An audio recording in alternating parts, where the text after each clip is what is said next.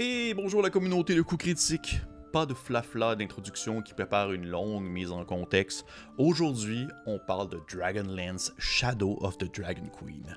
Le nouveau livre de Donjon Dragon qui, si vous écoutez cette vidéo, le jour de sa sortie, est disponible maintenant le 6 novembre 2022. Mais je, dis un livre, mais ce n'est pas juste ça. Il y a également aussi un board game, Warrior of Kryn, qui est vendu séparément ou encore dans une gigantesque boîte massive dans laquelle on trouve non seulement le jeu de société, mais également aussi le livre Dragonlance Shadow of Dragon Queen. Mais avant de se lancer dans la critique du livre, c'est important un peu de remettre le contexte pour les gens qui ne connaissent pas qui ne savent pas c'est quoi Dragonlance et pourquoi ça fait autant de vagues sur les réseaux sociaux chez certains passionnés, eh bien pour faire une histoire courte, Dragonlance est l'un des univers les plus anciens et les mieux établis de l'histoire de Donjon Dragon qui remonte au début des années 80.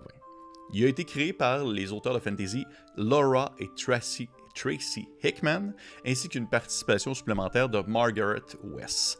Plus, on parle ici de plus de 190 romans qui ont été, euh, dans le fond, euh, qui ont présenté le cadre de Dragonlance ou Lance-Dragon en français en raison de la quantité massive de contenu. On s'entend, avec 190 romans, ça fait du stock de texte, ça fait beaucoup de mise en contexte, ça fait beaucoup de lieux, de culture, de personnages emblématiques. Ça fait un univers excessivement riche qui a su euh, en fait conquérir de nombreux amoureux de la médiévale, euh, fantastique. Lance Dragon se déroule en fait dans le monde de Kryn, qui est un royaume peuplé d'humains, de nains, d'elfes, de gnomes et de Kender.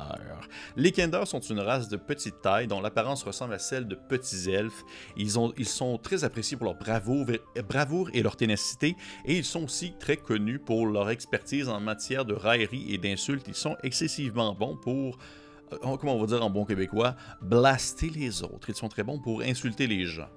Pour mettre au clair quelque chose, j'ai lu les, Lance-Dragons lorsque j'étais jeune. J'en ai lu beaucoup même. Je sautais entre Lance-Dragons et les Royaumes oubliés à la bibliothèque euh, de mon école et je découvrais en fait deux univers très riches mais différents.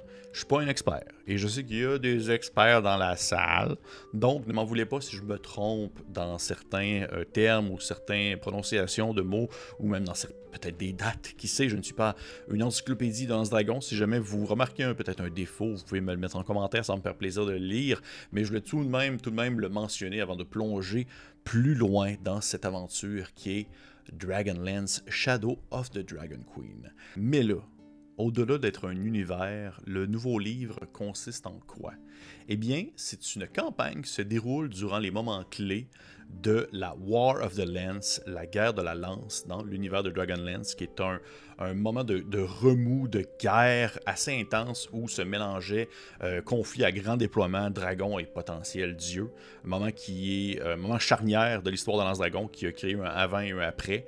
Et c'est dans ça qu'on s'embarque. ok? Fait que c'est une aventure dans laquelle les personnages vont s'investir dans la guerre en accomplissant des hauts faits dans des situations quand même assez précises. Parce que, on s'entend, on peut pas vivre au complet cette séquence-là et vivre tous les moments clés de ce grand conflit qui a justement été dépeint dans, dans de nombreux ouvrages, ça n'aurait aucun bon sens.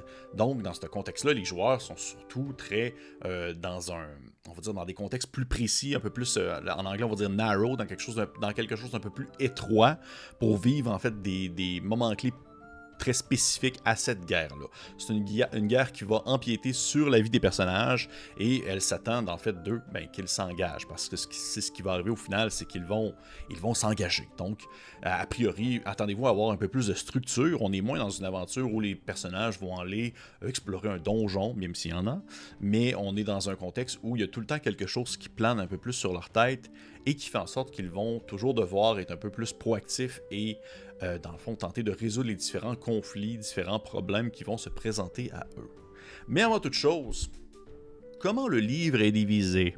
Le chapitre 1 offre une mise en contexte de Lance-Dragon, avec les options supplémentaires pour les joueurs, donc c'est-à-dire une nouvelle espèce, le Kender, qui est l'espèce de petit, euh, petit elfe miniature un peu semblable au peu aux alflins en quelque sorte.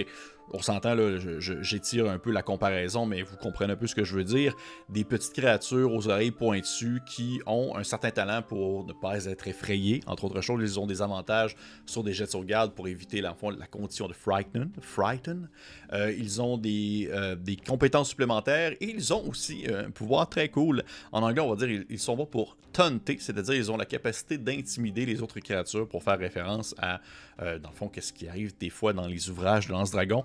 Ils ont, en fait, ils sont bons pour provoquer des désavantages qui vont cibler les, autres pendant un tour. Il y a également aussi des organisations ainsi que des nouveaux backgrounds qui sont proposés, des backgrounds qui sont spécifiques à l'univers de Lance-Dragon. On va parler entre autres des euh, chevaliers de Solamnia, ainsi que les mages de haute sorcellerie, qui sont en fait deux organisations qui sont détaillées et qui euh, les joueurs peuvent en fait décider de les prendre comme passé et ainsi s'investir dans les deux groupes euh, qui ont tout de même des objectifs assez différents, on s'entend. Et aussi, chose intéressante, parce que veut, veut pas, c'est dans un contexte un peu plus militaire, un contexte un peu plus guerrier qui n'arrête jamais et qu'on s'attend on s'attend des personnages d'être, on va dire, un peu plus, un peu plus héroïques que le commun des gueux, eh bien, euh, les personnages commencent au niveau 1 avec un don supplémentaire et aussi au niveau 4, ils ont aussi un don supplémentaire. Dans le livre, il y a des nouveaux dons qui sont proposés, qui sont euh, très spécifiques aussi également à l'univers de Lance-Dragon. Il y en a qui vont focuser sur les chevaliers de Solamnia, d'autres qui vont focuser sur les mages de haute sorcellerie.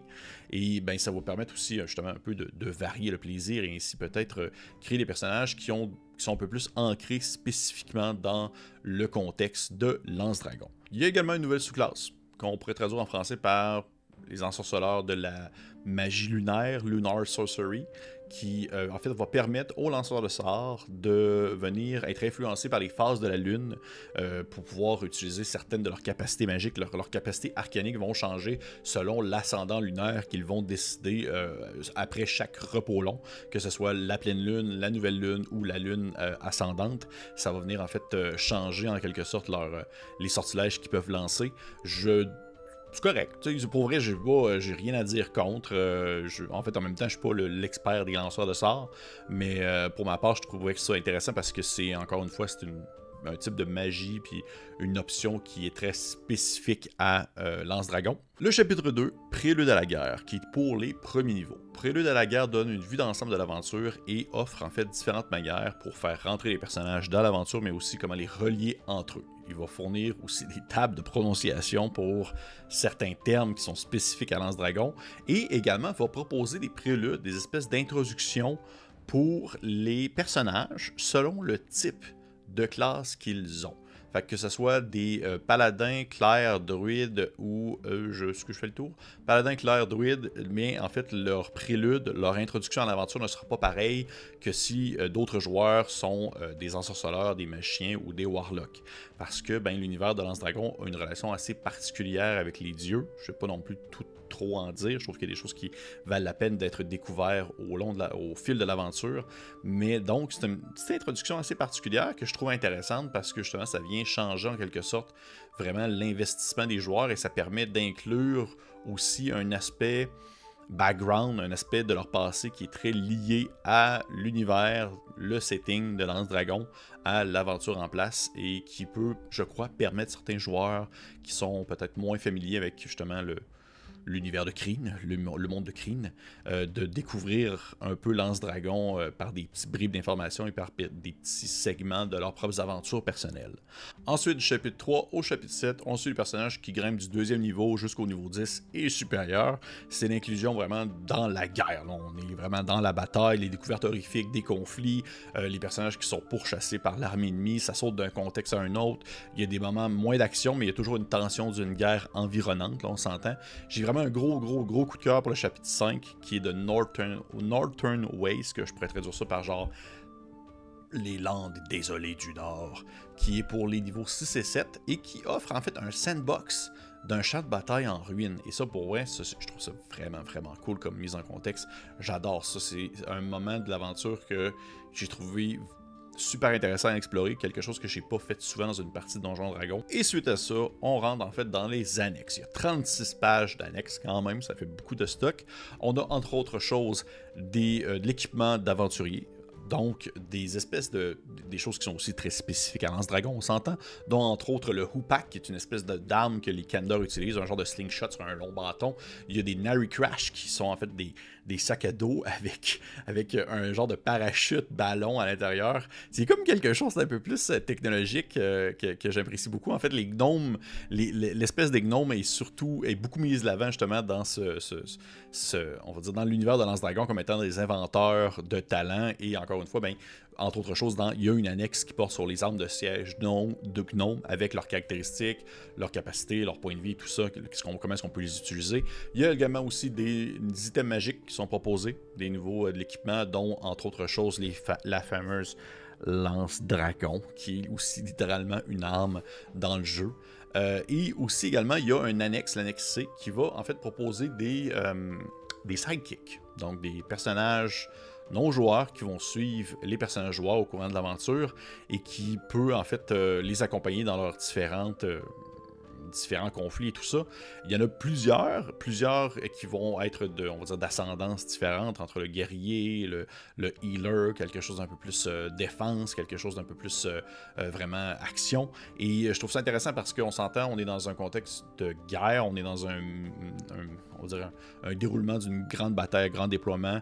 Et je, trouve que c'est une belle opportunité en fait de faire rentrer des personnages et potentiellement de les faire mourir de manière tragique afin de, faire influencer la vie des personnes, des, joueurs autour de la table sur le conflit actuel. Je pense qu'il y a vraiment quelque chose à venir chercher là que, j'apprécie beaucoup. Euh, on s'entend, c'est pas du wargame, ça demeure du DND, donc tous les combats vont se dérouler à un niveau individuel, mais il y a des règles qui ont été qui sont proposées, des règles vraiment mécaniques qui sont proposées afin de venir influencer les batailles de masse, comment est-ce que les joueurs vont euh, réussir à tirer les épingle du jeu lorsqu'ils vont être dans un conflit qui va affronter des centaines de personnes contre des centaines de personnes avec des dragons volants qui crachent du feu et tout ça. Bref, on s'entend, il y, a, euh, il, y a, des choses à faire et ainsi il y a des mécaniques qui ont été rajoutées que je trouve vraiment intéressantes qui peuvent être prises et incluses dans d'autres contextes, dans d'autres euh, settings ou même vous n'avez pas besoin de faire ça dans Lance Dragon. C'est assez générique à ce moment-là. Puis, bien sûr, ben, au final, il n'y a pas juste de la guerre au courant des différents chapitres. Il y a l'obligation, en fait, de faire connaissance avec des habitants d'une ville, d'avoir une certaine introduction à l'univers de Lance Dragon. Il y a euh, des tombes qui peuvent être explorées afin qu'ils permettent d'en savoir un peu plus sur euh, le passé glorieux de certains héros d'antan. Il y a des personnages assez emblématiques que vous pouvez rencontrer. Et il y a tout le temps un peu cette espèce de comment je pourrais dire ça? Il y a tout le temps un peu l'inclusion justement d'un d'une mécanique ou d'une ambiance classique de Donjon Dragon, mais mis à la sauce, on est dans la guerre, donc c'est pas drôle. Fait que l'espèce de classique mission d'infiltration ou la mission où est-ce que le voleur va être plus mise de l'avant, ben il y a euh, dans, le chapitre, dans le chapitre 4, il y a un moment où est-ce que les joueurs vont devoir capturer un phare, et là, ben, c'est possible en fait de comme se déguiser, puis de commencer à explorer l'endroit sous de fausses identités pour finalement, éventuellement, ben, dévoiler leur réelle euh, nature et tenter de prendre le fort. Pour vrai, il y a vraiment une très belle originalité dans de nombreux chapitres, dans de nombreux segments de l'aventure. C'est pas juste la bataille, et c'est ça aussi que je trouve quand même intéressant, parce que ça demeure quand même la guerre au final. Et euh, chose quand même que je veux mentionner, euh, je sais qu'il y a beaucoup de personnes qui étaient un peu tristes, fâchées de la disparition de l'alignement lors de certains ouvrages précédents de Donjon Dragon. Eh bien, seulement pour vous dire que dans Lance Dragon, ils ont remis l'alignement. L'alignement est présent pour les caractéristiques, pour les, en fait, les, créatures, les créatures, entre autres choses, mais aussi justement les personnages non joueurs, les différents, euh, les différents euh, sidekicks qui peuvent vous suivre, ils ont tous leur alignement de présent. Et je pense que c'est pour refléter un peu le fait que dans Lance Dragon, la relation avec les dieux est assez particulière. Ils sont mal absent, on va dire ça comme ça. Et ça offre en fait, on va dire, une certaine nuance au personnage. Et je pense qu'ils ont voulu comme un peu peut-être euh, donner certaines 50 euh, nuances de gris, sans vouloir nommer un livre en particulier, euh, pouvant ainsi avoir des personnages qui sont pas nécessairement complètement bons, mais pas nécessairement complètement des enfoirés non plus. c'est, je, trouve que je trouve qu'il a vraiment sa place dans Lance Dragon et que j'ai beaucoup apprécié aussi de voir réapparaître dans ce contexte-là. Donc, euh, ça ressemble un peu à ça, je vous dirais, concernant vraiment le, livre, la campagne en soi, comme je vous le mentionne. Il y a aussi le board game qui va être abordé à un autre moment euh, par potentiellement une autre personne. Donc, on en vient au point qu'est-ce que j'en pense au final? Et est-ce que vous devriez acheter ce livre-là? Eh bien, dans mon cas, oui, j'ai beaucoup, beaucoup, beaucoup aimé, en fait, euh, le livre de Lance, Dragon, euh, euh, Dragonlance Shadow of the Dragon Queen, plus que je pensais, en fait. Parce que les livres de, Lance Dragon, dans ma tête, les romans, ça datait de loin, ça datait d'un certain temps, je ne voyais pas nécessairement l'intérêt, mais à force de lire la campagne et tout ça, je me suis comme surpris à avoir le goût de replonger dans ces romans-là, de réexplorer certains, euh, certaines aventures, de revoir certains personnages. Je dirais pas que je ferais une campagne super longue nécessairement dans Lance Dragon, mais celle-ci euh, propose en fait une mise en contexte que je trouve aussi originale. En plus d'être dans Dragonlance, elle est dans, dans un contexte de guerre à grand déploiement et qui euh, offre en fait des moments super intéressants des moments vraiment forts qui ne sont pas nécessairement liés à, Lance Dragon en quelque sorte et qui peuvent, je crois, être vécus d'une certaine manière tout de même. Je pense que vous pourriez prendre à la limite le livre, le transformer un peu, puis vivre une aventure, vivre une campagne très euh, axée militaire et sans que ça se déroule dans Lance Dragon. Je pense qu'il y aurait une manière de faire. Si vous ne connaissez pas du tout Lance Dragon, je pense que ça peut vraiment vous plaire parce que c'est comme une porte d'entrée aussi, en quelque sorte, à l'univers. Si vous cherchez vraiment euh, une espèce de, d'atlas d'encyclopédie pour Lance Dragon, eh bien, c'est absolument pas le livre pour vous, c'est une campagne. C'est vraiment pas un livre de référence qui va vous expliquer de long et en large Kryn et ses habitants et qui, dans le fond, les monstres qui s'y trouvent. Euh, il y a, oui, des nouvelles créatures, des nouvelles options de personnages, d'équipements, des objets magiques. Euh, il y a vraiment quelque chose d'assez épique, je trouve, qui donne l'impression de vivre une aventure quand même assez classique le sens regroupement d'aventuriers, classique, lance-dragon, mais dans un contexte vraiment, vraiment différent de ce qu'on voit habituellement et de ce qu'on, est a été habitué depuis, en fait, la cinquième édition. Fait que pour moi, c'est un gros oui. Reste à voir si pour vous, c'est, en fait, c'est intéressant ou non. Euh, je crois que ça peut... Euh, peut-être, peut-être que vous allez être surpris comme moi, en fait. Peut-être que vous allez vous l'acheter et vous faire comme Ah, finalement, c'est vraiment plus que qu'est-ce que je pensais et que ça va vous donner le goût de commencer à lire ces ouvrages-là ou de tout simplement faire vivre la campagne, ce que j'espère sincèrement parce que je trouve qu'elle vaut amplement la peine. Fait que, hey, ça ressemble un peu à ça. C'était ma critique de Dragonlance Shadow of the Dragon Queen. Encore une fois, merci à Wizard of the Coast de nous avoir envoyé le, contenu pour pouvoir en faire une critique.